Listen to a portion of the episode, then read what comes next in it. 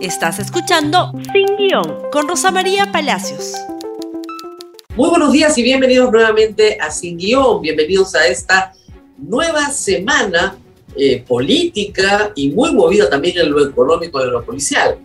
Hoy día, en primer término, vamos a hablar sobre Bruno Pacheco. ¿Hablará Bruno Pacheco? ¿En serio? ¿Es verdad que va a hablar? Primero, veamos lo que sucedió este fin de semana. Un tweet el sábado en la tarde, cuando parecía, ¿no es cierto?, que íbamos a disfrutar de un sábado de sol veraniego, aparece este tweet. El pilar de la justicia es el derecho a la presunción de inocencia. Mm, no, el pilar de la justicia no es el derecho a la presunción de inocencia. El pilar de la justicia es darle a cada quien lo que merece. Ese es el pilar de la justicia. Pero en fin, habla en primer término Bruno Pacheco de la presunción de su inocencia. No olviden eso. Mi colaboración con la justicia siempre será con la verdad. Bueno, la de todo procesado, ¿no? Todo procesado debería, es el deber ser, ¿no es cierto? Decir la verdad. Copia a Latina, Canal N, en fin, América, copia a todos los medios de comunicación para que esto se haga público, se difunda, tiene interés en que esto se transmita rápidamente. Y acompaña este video. Escuchen, por favor. Saludos amigos y amigas del Perú. Ante tanto atropello y desprestigio contra mi persona y mi familia, y ahora amenazas de muerte, del cual temo por mi vida y mi integridad, quiero dirigirme a las autoridades y al pueblo en general para decirle lo siguiente, que estoy dispuesto a ser colaborador con la justicia y contar la verdad en todos los casos que se me vinculan. Tengan la seguridad que si alguien es culpable o inocente, lo diré, pero eso será ante un juez o ante un fiscal. Creo además que un ser humano tiene su límite y yo llegué al mío. Es por eso que sin miedo a equivocarme, afirmo que no me temblará la mano en señalar culpables e inocentes, en el único compromiso que tengo por la defensa del pueblo del Perú. Gracias. El video tiene en forma y en fondo varias cosas extrañas. Si uno graba ante su celular un video, ¿por qué tienes que tener la mascarilla puesta? A mí me llamó poderosamente la atención, no sé, ustedes. ¿No quiere que le veamos la expresión del rostro? No lo sé. Lo segundo es que normalmente cuando uno quiere colaborar con la justicia, va primero a la fiscalía, negocia, y después su abogado hace público este evento, a veces se filtra por la fiscalía. Vamos a examinar brevemente de qué se le puede acusar al señor Bruno Pacheco hoy, sin más información que la que ya tiene la fiscalía y la opinión pública. Primero, un intercambio de, de WhatsApp con el entonces encargado de la jefatura de SUNAT ese solo intercambio, donde pide favores y reitera el pedido, específicos para la empresa Deltron, a pedido de la señora Silvia Barrera, para un señor que quería comercializar mercurio, pedido de Fermín Silva, lo hemos sabido después, hay que corroborarlo o no, ¿no es cierto?, por el doctor Nakazaki. Luego, en esos mismos intercambios con la SUNAT la designación de un martillero público. Ahí nomás, en ese intercambio hay tráfico de influencias, porque además Bruno Pacheco le dice a su interlocutor que ya lo van a nombrar jefe de la SUNAT, que tranquilo, lo que le saque estas cositas. Negociación incompatible, ¿no? Mínimo, ahí son ocho años. No hay mucho más que probar, ¿ah? Se necesita algún testimonio adicional para meter a Bruno Pacheco preso por eso? No, es como el caso de Luciana León expuesto anoche. Con esos chats con el marido, hay lavado de activos de todas maneras. Ahí está, es la pistola humeante al lado del cadáver. Es lo que es. ¿Qué más hay contra Bruno Pacheco que lo puede mandar muchos años a la cárcel? Una fiesta organizada para su hija, que cumplía 19 años, donde evidentemente él era el correspondido o agasajado, cuando él no tiene los recursos para pagar 100 mil soles y contratar al grupo 5 para 50 personas. Eso por lo menos, por lo menos es enriquecimiento ilícito. Está todo probado, los asistentes, los gastos, todo. Es un trabajo para la fiscalía, la verdad, bastante sencillo. En dos o tres semanas tienes los testimonios, ¿no es cierto?, de los proveedores y no necesitas más. Eso es enriquecimiento ilícito. Ahí van dos. Y tres, 20 mil dólares en el baño, que son de mis hermanos, que me los prestaron. No, señor, usted no puede acreditar el origen de este dinero. Usted no lo puede acreditar, presumimos también enriquecimiento ilícito. Entre negociación incompatible, tráfico de influencias y enriquecimiento ilícito, ahí nomás van 20 años. O sea, la prisión preventiva se la pueden poner ya, pasar a, investigación preparatoria, prepararse para acusar y poner la prisión preventiva. No se necesita organización criminal. O sea, en nueve meses el señor está condenado a 20 años. Una fiscalía eficiente, ¿no es cierto? Que busca rápidamente condenas altas con las pruebas plenas que tiene en el momento. Entonces, si está cantado el destino de Bruno Pacheco, ¿Qué podría hacer Bruno Pacheco? Y vamos a distinguir tres situaciones diferentes, por favor. Una cosa es ser testigo protegido. Es decir, yo no soy delincuente, pero conozco información como testigo que puede ser muy útil a la fiscalía, pero temo por mi vida o sigo siendo testigo en este momento, continúo viendo pero necesito que protejan mi identidad. ¿Para qué? Para que no me maten, para que pueda seguir informando, para que no maten a mi familia o no me amenacen. Eso es testigo protegido. Pero yo, testigo protegido, tarde o temprano voy a ser testigo conocido, porque cuando estemos en el juicio oral, mi identidad va a ser conocida. ¿Ok? Lo segundo es la confesión sincera, es otra institución en el derecho penal, es, señor juez, yo soy culpable nos ahorramos toda la investigación fiscal, señor fiscal, yo soy culpable, señor juez, soy culpable, condéneme. ¿Por qué hago eso? Porque soy requete culpable. Entonces lo que voy a pedir es que se me condene y el juez está facultado a ponerme una condena por debajo del mínimo legal. Y digamos, si el mínimo legal es cuatro, me ponen tres, no voy con prisión suspendida. Sí, es razonable. ¿Por qué tiene esta, este premio el sistema penal? Porque prefiere ¿no es cierto?, favorece que la gente no vaya a la cárcel con tal que reconozca lo que ha hecho, si no es tan grave, y, ¿no es cierto?, se resocialice fuera del penal, porque el fin de, de la pena es la resocialización. Y finalmente, otra institución es la del colaborador eficaz, en la que le dice al juez, señor, yo soy delincuente, yo soy culpable, por supuesto soy delincuente, soy cómplice, no soy testigo, soy cómplice, soy parte de la organización criminal. Pero yo sé cosas que nunca van a saberse si yo no las digo. Porque en esta mafia actuamos bajo las leyes del secreto. Por lo tanto, si usted me rebaja la pena, yo le voy a contar una historia. Y esa historia, obviamente, me tiene que dejar fuera de la casa. Pago la reparación civil, me pone una prisión suspendida y yo le cuento todo. Y eso es el colaborador eficaz. ¿Qué cosa quiere ser Bruno Pacheco? Yo no lo sé, no me queda claro de lo que ha hecho. No me queda claro si va a ser una confesión sincera, no me queda... Dice que es inocente. Habla de la presunción de inocencia. Luego, en su discurso dice que lo quiere matar. Entonces, es una persona que demanda protección.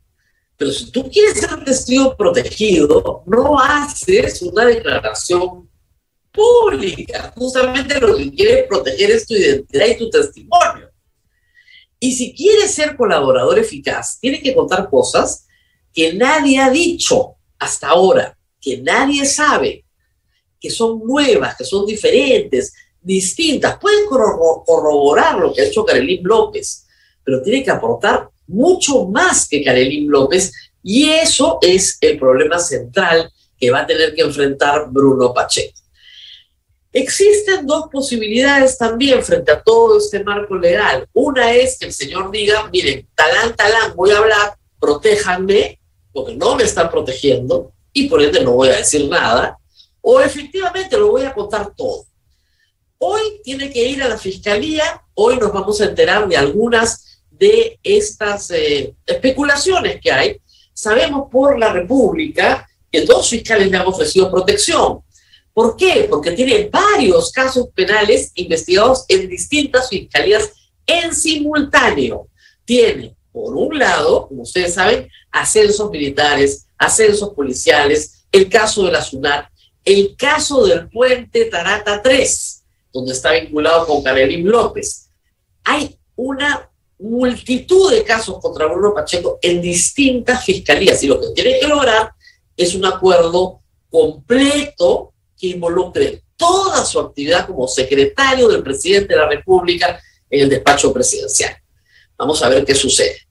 Y bueno, mientras esto pasa con Bruno Pacheco, eh, que está en una situación, como verán, muy complicada, el presidente de la República intenta responder a la moción de la vacancia con su presencia mañana a las 9 de la mañana en el Congreso de la República. Carta remitida por, por favor, el señor Aníbal Torres, presidente del Consejo de Ministros. Acá tenemos la carta a la señora Alba, citando el artículo 118 de la Constitución, que efectivamente faculta al presidente de la República a participar en mensajes al Congreso de la República. Y justo, justo les quiere dirigir un mensaje el martes a las 9 de la mañana, cuando hoy está planeado, por lo menos hoy estaba planeado, que se admita trámite, si es que logra los 52 votos, la moción de vacancia por incapacidad moral y cuyo acto seguido es citar al presidente para que hable al Congreso él o su abogado o ambos o ninguno, porque es una cuestión potestativa. Eh, esta es una jugada, obviamente, del Ejecutivo, que lo que le dice al Congreso es, pero si yo quiero ir, no tienen que citarme en el marco de una comisión de, en una moción de vacancia, yo voy a ir a hablarles, no hay ningún problema.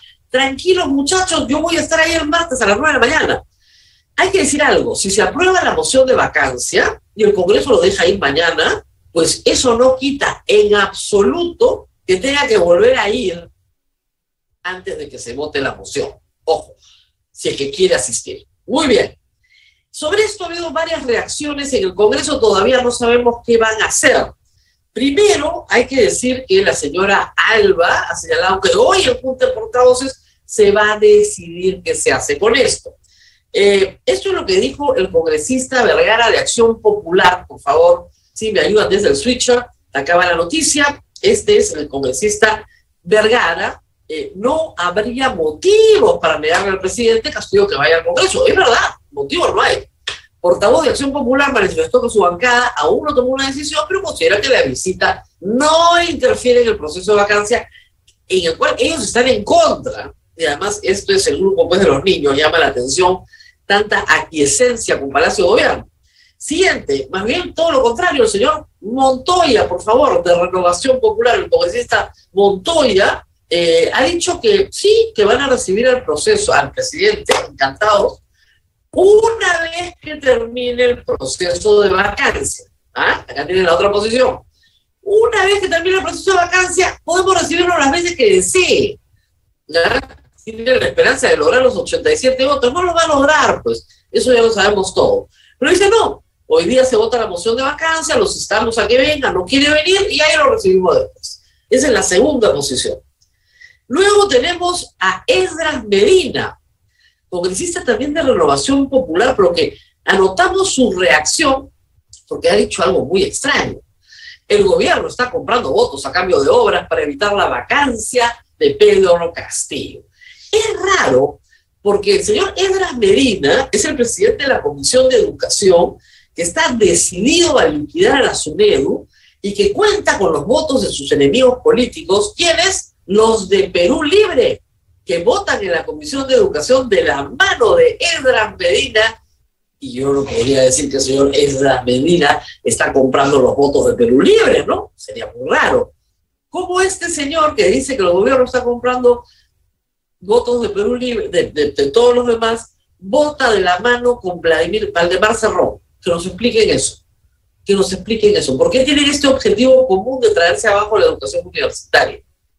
¿Por qué? De volarse la SUTEDU. Es el mismo personaje, ¿eh?